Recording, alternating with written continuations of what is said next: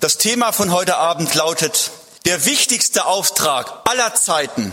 Warum musste Jesus eigentlich sterben? Und ich möchte als Grundlage für die Predigt von heute Abend einen Text aus der Bibel lesen. Und der steht im Johannesevangelium Kapitel 1. Das ist nur ein Vers, der Vers 29. Da heißt es, am folgenden Tag sieht Johannes, und das ist Johannes der Täufer hiermit gemeint, am folgenden Tag sieht Johannes Jesus auf sich zukommen und spricht, siehe, das Lamm Gottes, das die Sünde der Welt hinwegnimmt. Das Thema von gestern Abend lautete ja, der heruntergekommene Gott. Wer ist Jesus Christus eigentlich? Heute haben wir eine kleine Fortsetzung dieses Themas.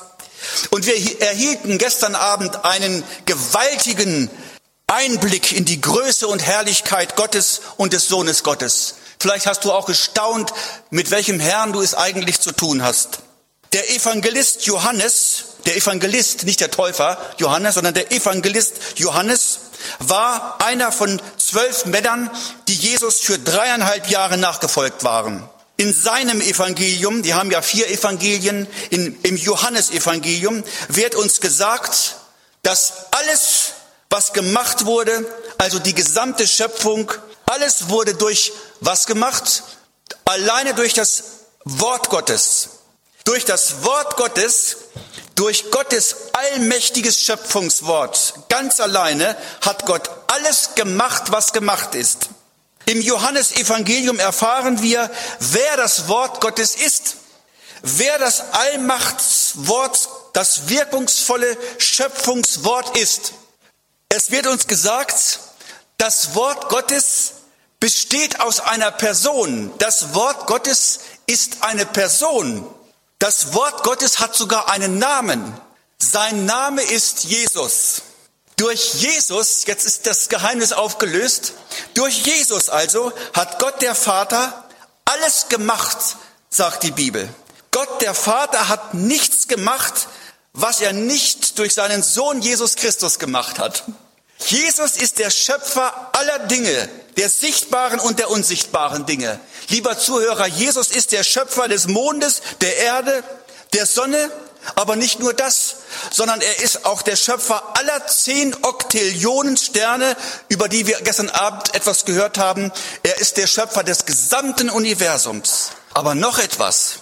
Jesus ist auch der Schöpfer jeder kleinen Ameise, die du in Mexiko oder in Paraguay oder in deinem Garten finden kannst. Jesus ist der Schöpfer des Makro- und des Mikrokosmos. Jesus ist der Schöpfer der sichtbaren Welt, aber er ist auch der Schöpfer der geistlichen Welt, der geistigen Welt, der Schöpfer aller Engelswesen, die es gibt. Hör zu, lieber Zuhörer. Und jetzt, heute Abend, jetzt erfahren wir plötzlich etwas ganz anderes. Jetzt erfahren wir noch etwas Zusätzliches, müsste ich eigentlich sagen. In unserem Bibeltext wird gesagt, dass Jesus, der alles geschaffen hat, selber für 33 Jahre Fleisch wurde.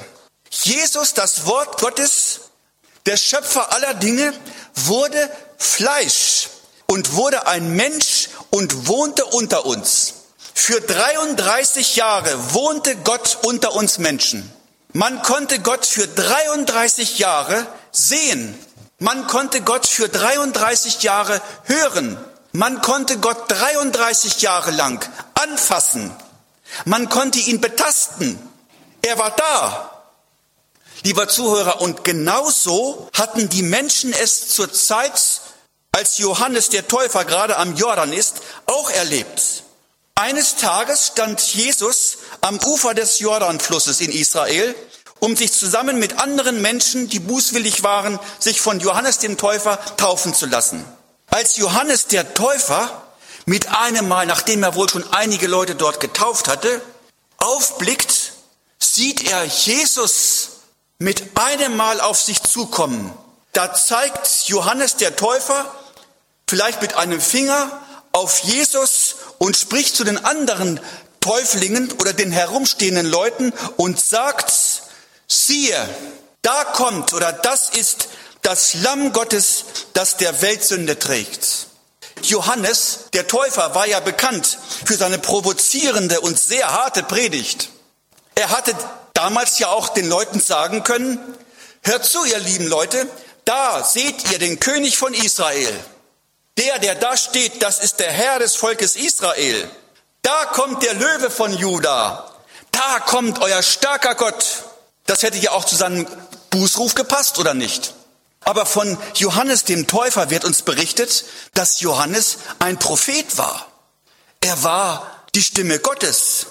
Nicht das, was er am liebsten gesagt hätte, das, was ihm menschlich gepasst hätte, das, was da in seine Predigt hineingepasst hätte, hatte er zu sagen. Er hatte erst einmal zu schweigen und auf Gott zu hören. Er sollte ja der ganzen Welt, der nachfolgenden Welt und den umherstehenden Leuten sagen, wer jetzt da eigentlich steht. Als Prophet musste Johannes der Täufer sagen, was Gott in diesem Augenblick gesagt haben wollte. Gottes Botschaft an die Menschen damals und heute lautet, derjenige, der den Himmel und die Erde gemacht hat, der kommt als ein Lamm in diese Welt hinein. Und damit macht Gott erst einmal alles Große, allen Hochmut des Menschen völlig zunichte. Der Mensch und wenn er noch so fromm und religiös und human und angeblich gut ist, der kommt bei Gott erst einmal überhaupt gar nicht mit seinem ganzen Getue an. Und wie viele Menschen gab es damals auch in Israel, die fromm waren, aber ganz weit weg von Gott waren und sogar noch stolz waren auf ihre Frömmigkeit. Damit wir Menschen endlich wieder zurückfinden zu unserem Schöpfer und zu Gott, muss er, unser Schöpfer, uns selbst erst einmal entgegenkommen. Im Philipperbrief lesen wir, er, nämlich Jesus, erniedrigte sich selbst. Lieber Zuhörer, er blieb nicht ein starker Gott, sondern er wurde Mensch, nahm Knechtsgestalt an, ging zur Schlachtbank wie ein Lamm, ging in den Tod, ja bis zum Tode am Kreuz. Das ist der grässlichste Tod überhaupt.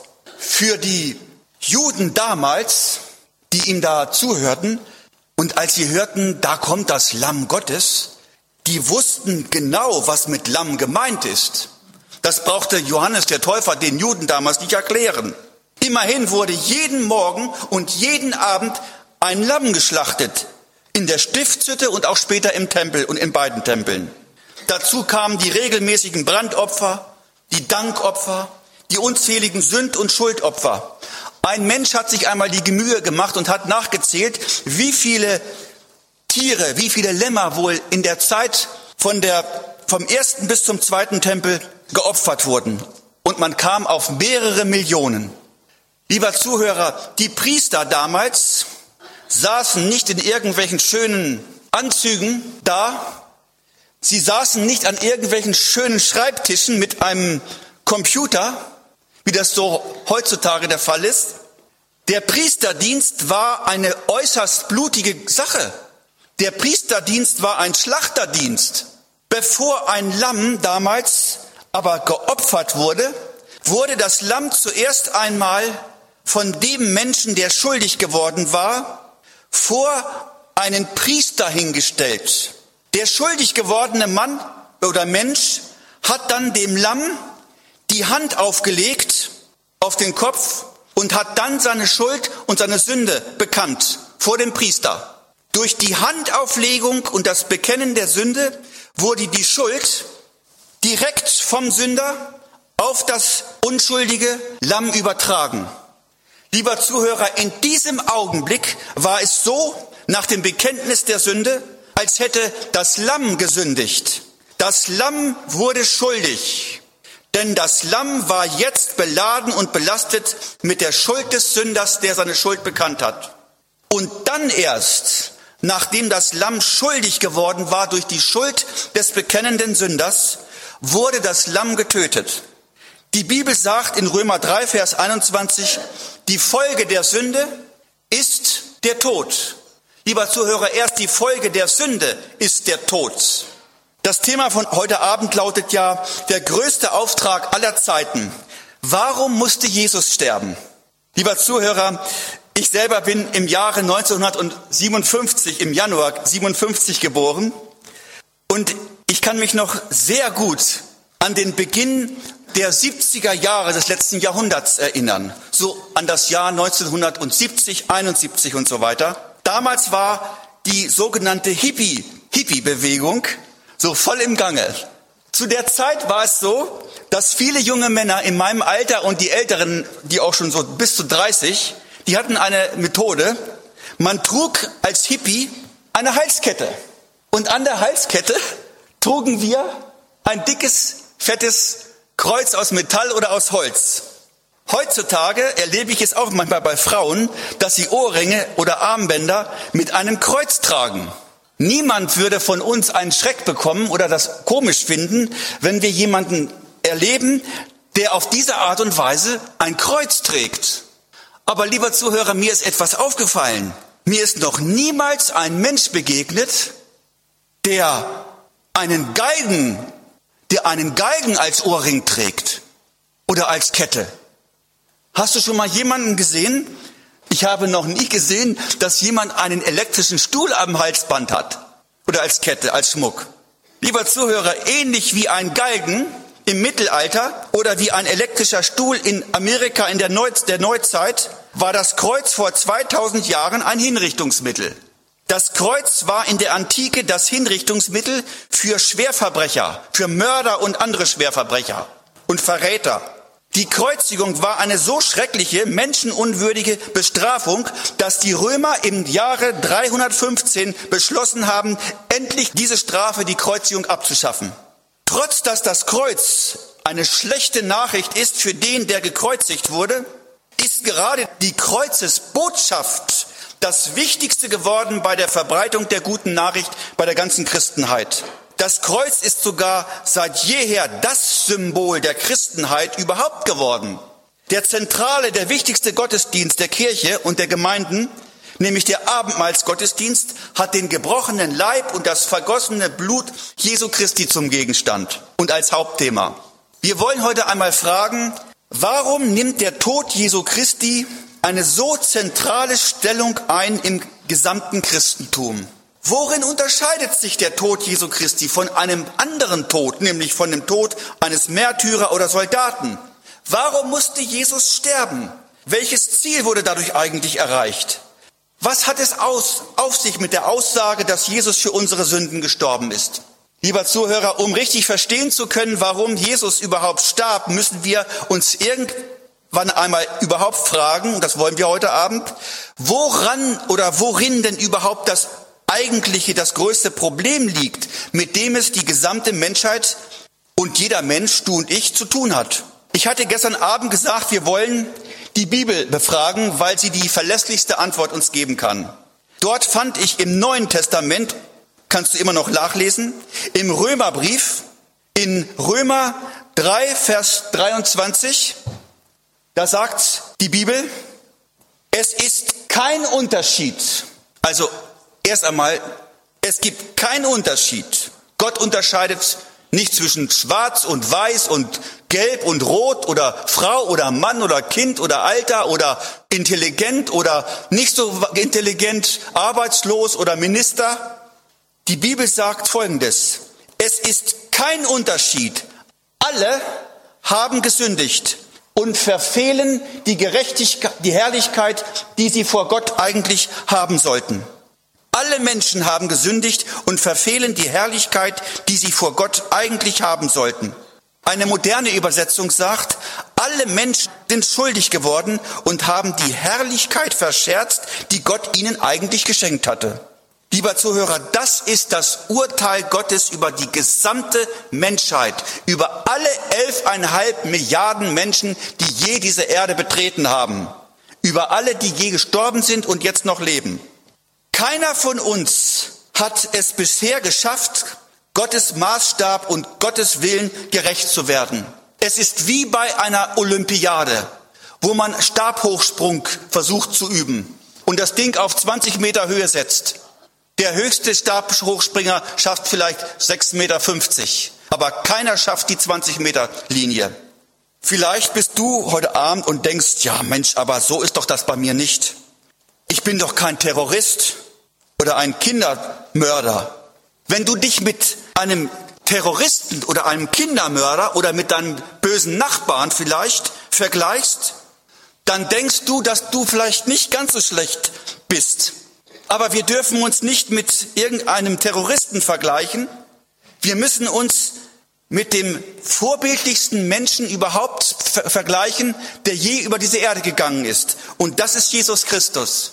In dem Augenblick, wo wir uns selber, wo ich mich selber mit Jesus Christus vergleiche und nicht mit irgendeinem, der auch Dreck am Stecken hat, merke ich, wie weit ich von dem Maßstab entfernt ist, den Gott sich eigentlich für mein Leben gesetzt hat.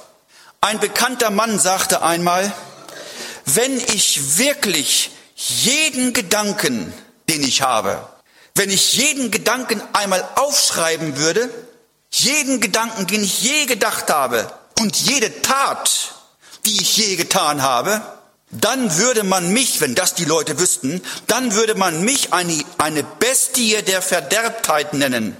Fragen wir heute Abend gemeinsam einmal, woher kommt das eigentlich? Warum sind wir eigentlich nicht so, wie Gott sich uns vorgestellt hat?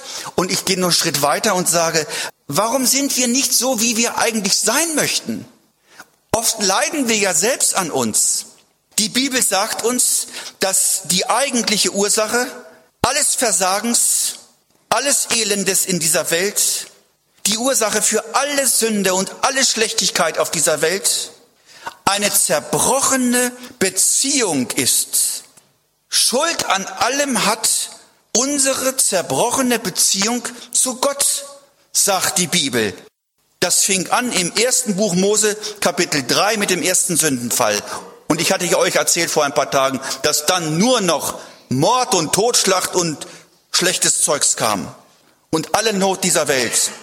Lieber Zuhörer, so wie der verlorene Sohn, von dem wir im Neuen Testament lesen, so genauso wie der verlorene Sohn, der von zu Hause weggelaufen ist, leben wir alle von Natur aus ganz weit weg vom Vaterhaus, von unserem himmlischen Vater.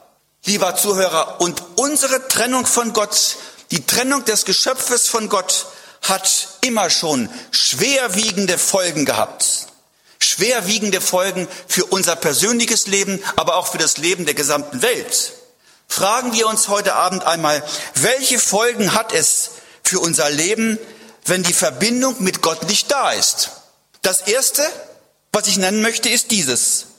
Unsere Herzen, das ist ja das Zentrum, das eigentliche Ich, eigentliche ich unsere Herzen, unsere, unser Inneres, unser eigentliches und tiefstes Wesen das ist durch unsere fehlende Verbindung mit Gott verdorben und unrein geworden.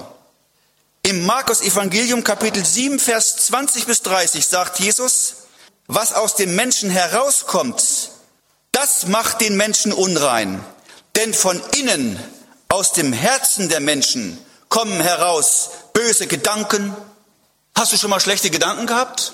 Unzucht, Diebstahl, Mord, hier ist auch Rufmord mit gemeint, Ehebruch, wie viel gibt es das zu allen Zeiten? Habgier, du bist wieder mal nicht zufrieden mit dem, was du hast. Dein Nachbar hat ein neues Auto und du musst es auch unbedingt haben. Bosheit, du merkst, da ist Böses in mir drinne. Arglist, Hinterlistigkeit, Halbwahrheiten, Lügen, damit ich das noch kriegen kann und das Geschäft abschließen kann. Ausschweifung, ah, Missgunst. Du gönnst es deinem Nachbarn nicht, dass er ein schöneres Haus hat, dass er einen besseren Beruf hat, dass seine Frau schöner aussieht als, als deine oder was auch immer. Das gönnst du deinem Nachbarn nicht. Lästerung. Wie viele Menschen wurden schon kaputt gemacht durch schlechtes Reden, Hochmut, Stolz, Unvernunft, und jetzt sagt die Bibel, alle diese bösen Dinge kommen von innen heraus und machen den Menschen unrein. Eine öffentliche Umfrage, die einmal gestartet wurde vor ein, ein paar Jahren, hat folgendes interessantes Ergebnis gebracht. Da wurden viele junge Leute gefragt. Und dann hieß es, das größte Bedürfnis vieler junger Leute ist es, endlich mal wieder rein zu sein, sauber zu sein, in Hochdeutsch clean zu werden. Manch einer kommt sich vor wie eine Coca-Cola-Dose. Kennt ihr die? Aufgerissen, ausgesoffen, weggeschmissen. So geht es vielen jungen Leuten. Vielleicht sagst du ja, so etwas, solche Sachen, die da eben genannt wurden, die kommen ja bei mir gar nicht vor. Lieber Zuhörer, die Bibel sagt im Jakobusbrief Kapitel 2, Vers 10, sobald wir das Gesetz Gottes, die Gebote Gottes oder wie du jetzt auch da nennen magst, sobald wir das Gesetz Gottes auch nur an einem einzigen Punkt übertreten haben, sind wir am gesamten Gesetz Gottes schuldig geworden. Eine einzige kleine Sünde reicht aus, um unser Leben vor Gott zu verunreinigen. Ich muss nicht alle Gesetze Gottes gebrochen haben. Ich muss nicht gemordet haben und gelogen haben und die Ehe gebrochen haben und schlecht geredet haben oder was auch immer. Es reicht eine einzige Sache schon aus, um zu einem Übertreter des Gesetzes zu werden, um ein Gesetzesbrecher zu werden. Lieber Zuhörer, und jetzt sage ich noch etwas. Die Bibel sagt uns, dass nicht nur Mord oder Totschlag oder Diebstahl oder Neid oder Hass oder Missgunst oder unreine Gedanken eine Sünde sind, das sind auch Sünden. Ja, das sind Dinge, die bringen uns weg von Gott. Aber man kann all diese Dinge bisher vermieden haben und doch jahrelang am eigentlichen Ziel, das Gott für einen Menschen hat, vorbeilaufen. Das griechische Wort für Sünde heißt Hamartia und Hamartia heißt Zielverfehlung. Du läufst am Ziel, das Gott für dein Leben vielleicht hat, vorbei. Das, was Gott mit deinem Leben eigentlich vorhat, das, wozu Gott gerade dich und nur dich gemacht hat, das tust du gar nicht. Du wehrst dich gegen den Anspruch, den Gott in deinem Leben hat. Du rebellierst vielleicht gegen die Führung, die Gott sich für dich gerade ausdachte. Ich frage hier einmal heute Abend unter uns hier, bist du eigentlich auf dem richtigen Weg? Tust du gerade das, was Gott von dir will? Befindest du dich in den Wegen Gottes? Tust du Gottes Werke, die er von Ewigkeit für dich bereitet hat? Ich weiß nicht, was gerade dein Problem ist, lieber Zuhörer. Ich möchte jetzt mal ein bisschen was sagen.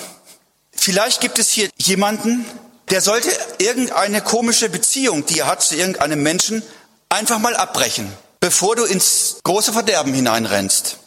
Mein Nachbar mein alter Freund, der schon 30, über 30 Jahre beim Herrn ist, der war lange Zeit mit einer jungen Dame verlobt. Man sagt, sieben Jahre soll es gewesen sein, kann ich mir gar nicht vorstellen. In den 20er Jahren des letzten Jahrhunderts. Irgendwie hat er die Frau nicht geheiratet, irgendwie. Und dann kam der Mann zum lebendigen Glauben an Jesus Christus. Und er merkte sehr bald darauf, nachdem er zum Glauben gekommen war, dass seine Verlobte mit dem neu gefundenen Glaubens dieses jungen Mannes, also meines Nachbarn, überhaupt nichts zu tun haben wollte. Es fiel ihm wirklich nicht leicht, aber er hat viel gebetet und eines Tages hat er die Sache noch abgebrochen und hat sich entlobt. Es kam dann eine schwierige Zeit, er war eine ganze Zeit lang allein, aber irgendwann hat Gott ihm dann die richtige Frau geschenkt. Noch etwas, meine Frau heißt Ilona meine Frau, die hatte gläubige Eltern. Aber meine Frau, die Ilona, früher wusste alles besser als die Eltern. Sie hatte keine klare Entscheidung für Jesus getroffen und ist dann ihre eigenen Wege gegangen. Sie hatte einen ungläubigen Freund sich geangelt und hat sich tatsächlich auch mit ihm verlobt. Eines Tages wollten sie heiraten. Die Hochzeit war sogar schon geplant. Aber die Eltern waren gar nicht glücklich mit dieser ganzen Geschichte. Und die Eltern haben weitergebetet. Die Eltern haben mit Gott verhandelt und haben diese, ihre Tochter, die Ilona, eingeladen zu einer ähnlichen Veranstaltung wie dieser hier. Die fand in einem großen Hotel statt. Und an dem Tag, als sie eingeladen wurde, hat Gott ganz deutlich zu ihr gesprochen, zu meiner jetzigen Frau. Und tatsächlich das große Wunder passiert. Da möchte ich euch wirklich ermutigen. Die Gebete ihrer Eltern wurden erhört. Sie kommt zum Glauben aber jetzt war sie ja verlobt und die Hochzeit sollte in ein paar Wochen stattfinden. Und sie denkt, jetzt versuche ich mal meinen Glauben meinem Freund weiterzugeben. Was macht der Freund? Der Freund macht sich über meine jetzige Frau lächerlich, schimpft über den Glauben, über die Frommen und denkt, das ist alles was, für Verrückte. Und meine Ilona, die merkt, mit dem Mann kann ich doch nicht mein ganzes Leben verbringen, wenn der jetzt schon über den Glauben spottet. Wenn ich den jetzt heirate, habe ich ja mein ganzes Leben Probleme. Am Anfang ist er noch ganz nett, am Anfang kommt er noch mal mit in den Gottesdienst, damit er mich kriegen kann. Und dann, wenn ich immer verheiratet bin, dann kommt der wahre Jakob raus. Dann kriege ich Schläge, wenn ich in den Gottesdienst gehe. Und meine Kinder, wenn ich erstmal Kinder habe, die dürfen dann auch nicht in den Gottesdienst gehen. Eine Zeit lang macht eine Frau das mit, aber irgendwann gibt sie nach. Entweder gibt es einen ewigen Krieg oder die Frau gibt nach und, und schmeißt auch ihren Glauben hin. Meine Ilona war dann zwei Jahre lang nach dieser Entlobung, war sehr spektakulär und die Verwandten haben sich sehr aufgeregt, war ja alles schon vorbereitet. Saal war schon gemietet. Zwei Jahre lang geht sie dann in eine christliche Gemeinde, wie ihr hier habt, und betet weiter. Ich war aber auch inzwischen schon 35 Jahre und habe auch gebetet für eine Frau. Eines Tages werde ich von unserer öffentlichen Buchhandlung in Celle gefragt, ob ich nicht mal an einem Tag den Verkauf der Bücher übernehmen konnte. Ich weiß nicht, warum ich gerade an dem Tag gefragt wurde, da zu helfen. An dem Tag kommt diese Ilona in den Laden. Sie steht da vor mir. Ich denke, äh? ich habe sie noch nie gesehen, die Frau. Sie, sie denkt auch, äh? wir haben keinen Ton gesagt.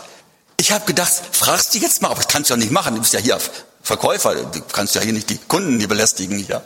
Ich habe weiter gebetet, dass Gott mir irgendwie zeigt, aus welcher Gemeinde kommt die. Wir haben ja in Zelle fünf, sechs Gemeinden, wie ihr hier habt, hier wie in Andernach. Wo kommt die, kommt die her? Aus der Gemeinde? Nee, da nicht und da auch nicht. Ich bin dann auch mal so ein bisschen, wir beiden beten weiterhin. Eines Tages bekomme ich wieder einen Anruf, nach einem halben Jahr. Ein Prediger ruft mich an und sagt, Siegfried, kannst du nicht nächsten Sonntag bei uns in der Gemeinde predigen? Ich sage, na gut, wenn es sein muss, ich komme gerne. Ich komme als Prediger morgens um halb zehn in diese Gemeinde, sehe da vorne, ich denke, ich gucke nicht richtig, im Chor, bevor der Gottesdienst losgeht, diese junge Frau, die mir im Laden aufgefallen war. Und sie sieht auch von da, dass da dieser Mensch aus dem Laden ich musste ja die Predigt noch halten. Das war also ziemlich schwierig, weil sie sich dann auch noch genau in die erste Reihe hinsetzte. Na gut, ich will es kurz machen. Irgendwann nach acht Monaten haben wir geheiratet. Inzwischen haben wir auch schon 15-jährigen Sohn. Das Ganze ist schon 17 Jahre her. Also Gott hat das dann auch richtig belohnt. Ich glaube, das ist die beste Frau, die Gott mir schenken konnte. Und ich glaube, sie findet mich auch ganz gut. Lieber Zuhörer, ich frage jetzt einmal, tust du, was Gott gerade von dir will? Oder kann es sein, dass Gott dich gar nicht segnen kann, weil du gar nicht seinen Willen tust? Ich habe jetzt nicht gefragt, ob du jeden Sonntag hier in den Gottesdienst kommst, ob du jeden Mittwoch zur Bibelstunde kommst, ob du in die Jugendstunde gehst. Hör zu, junger Mensch oder auch älterer, das sollen wir machen. Wir sollen in den Gottesdienst sonntags morgens kommen. Wir sollen am Mittwoch in die Bibelstunde kommen. Wir sollen in die Jugendstunde kommen am Samstagabend oder wenn ihr sie auch habt. Es gibt keinen besseren Ort auf dieser Welt als die Gemeinde. Aber wie ganz anders würden unsere christlichen Versammlungen in Deutschland und auf der Welt aussehen, wenn wir auch während der ganzen Woche nach dem Gottesdienst Gottes Wege gehen. Lieber Zuhörer, die Sünde, unsere eigenen Wege also, die mögen uns vielleicht für gewisse Zeit etwas Spaß machen. Zuerst spielen wir mit der Sünde herum und dann dreht der Teufel die Sache um. Plötzlich spielt er mit uns. Die Sünde ist aber ein ganz grausamer Typ. Die Sünde spielt ein grausames Spiel mit uns.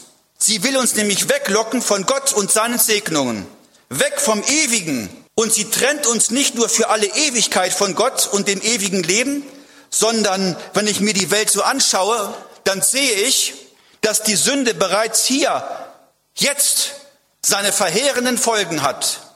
Die Sünde, mit der wir uns eingelassen haben, übt plötzlich eine Macht aus, auf uns aus.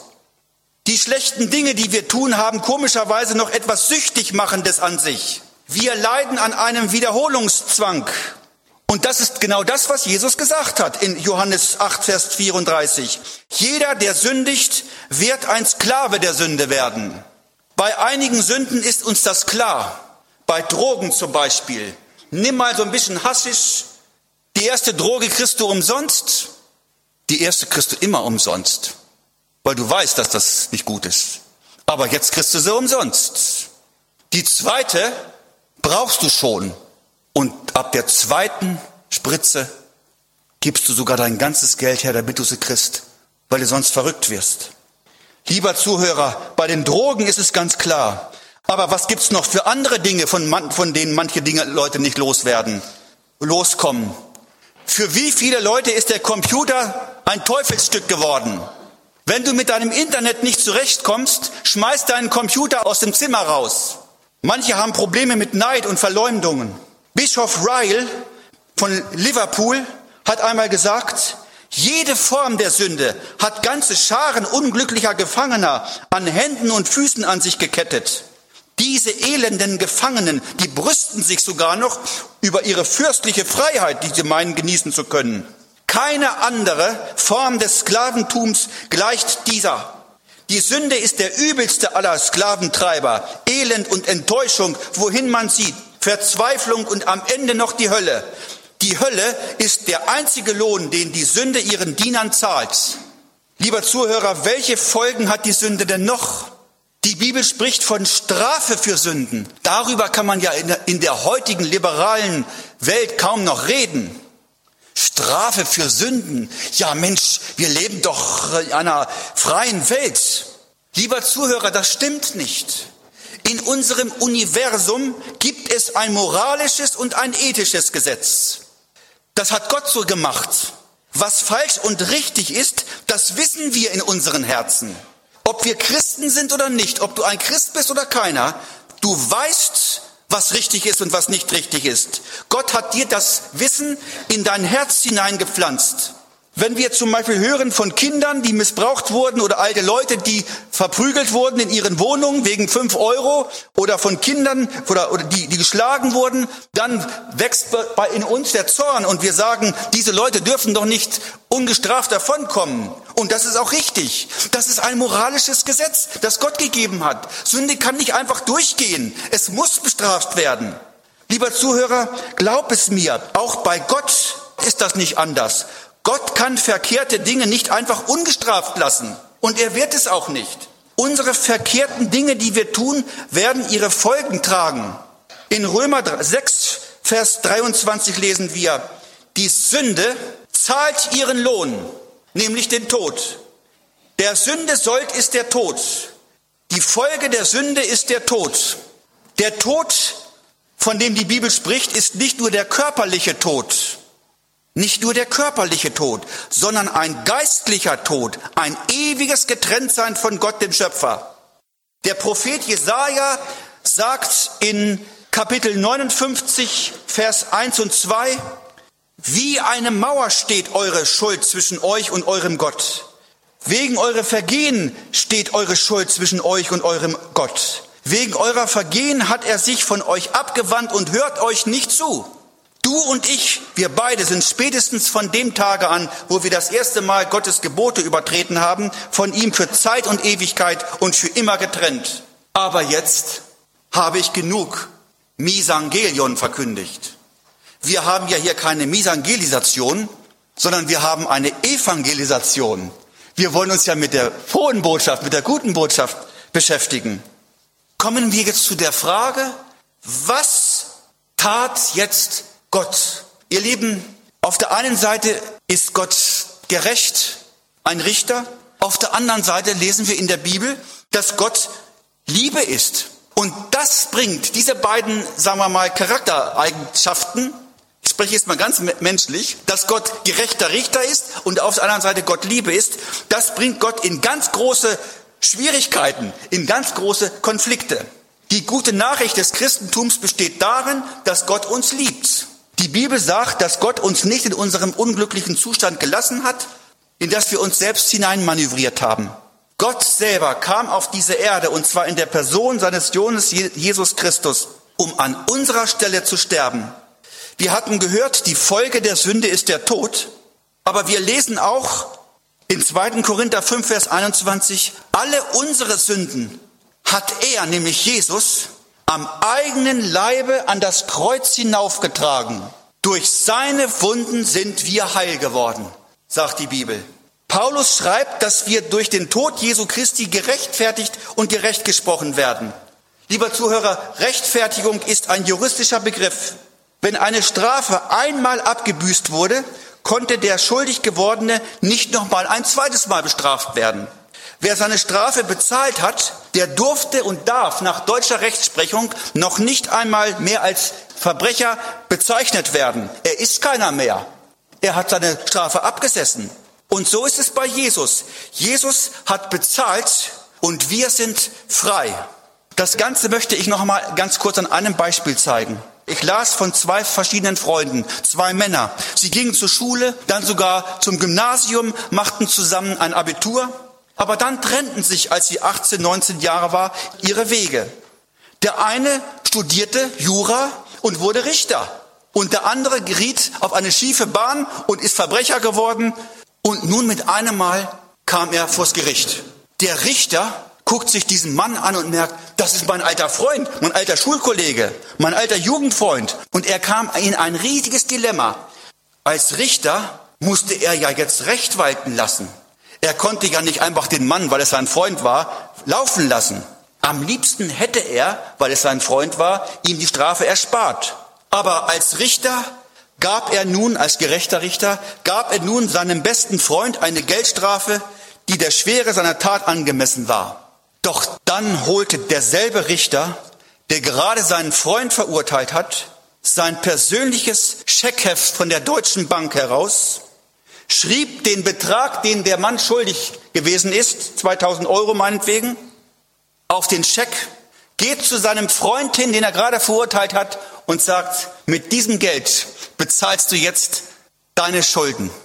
Lieber Zuhörer, in seiner Gerechtigkeit spricht Gott uns schuldig weil wir schuldig sind. Doch dann kommt er aus Liebe in der Person seines Sohnes Jesus Christus zu uns Menschen und bezahlt für uns.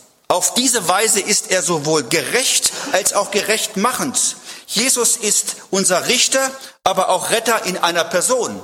Bildlich gesprochen reicht er auch dir und mir, jedem von uns, auch heute Abend, den Scheck hin und fragt, soll ich es nicht für dich bezahlen? Lieber Zuhörer, das, was der verlorene Sohn erlebte, von dem wir im Neuen Testament lesen, das können auch wir erleben. Wir können wieder zurückkehren. Wir können wieder zurückfinden. Zurück zum Vaterhaus, nachdem du dich vielleicht sehnst. Zurück zu einer ewigen geistlichen Heimat, die du so sehr in deinem Leben vielleicht vermisst. Vielleicht vermisst du gerade irgendwie einen Ruhepunkt in deinem Leben. Und den möchte Gott dir heute Abend schenken. Wir können Gottes Segnungen wieder erfahren.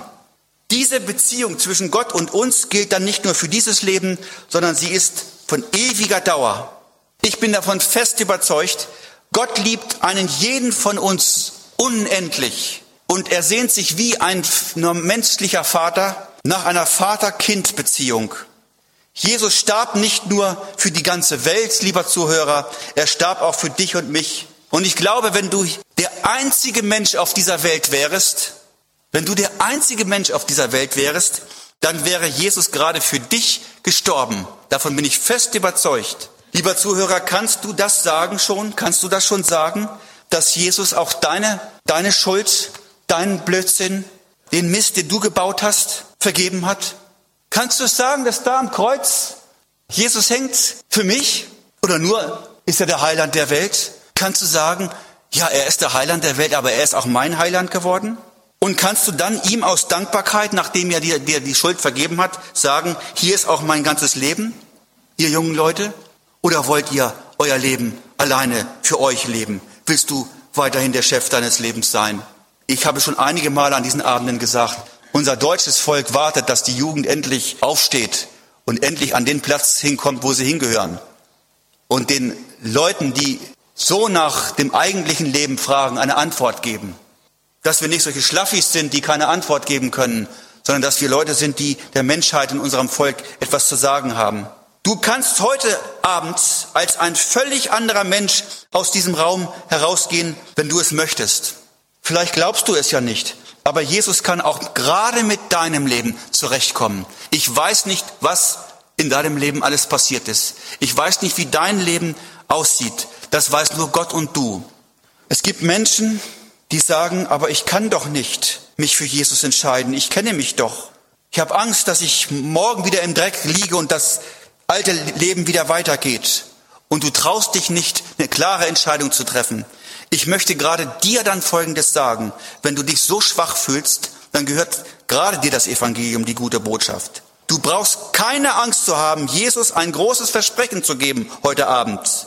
Nur weil du eventuell morgen schon wieder auf der Nase liegst.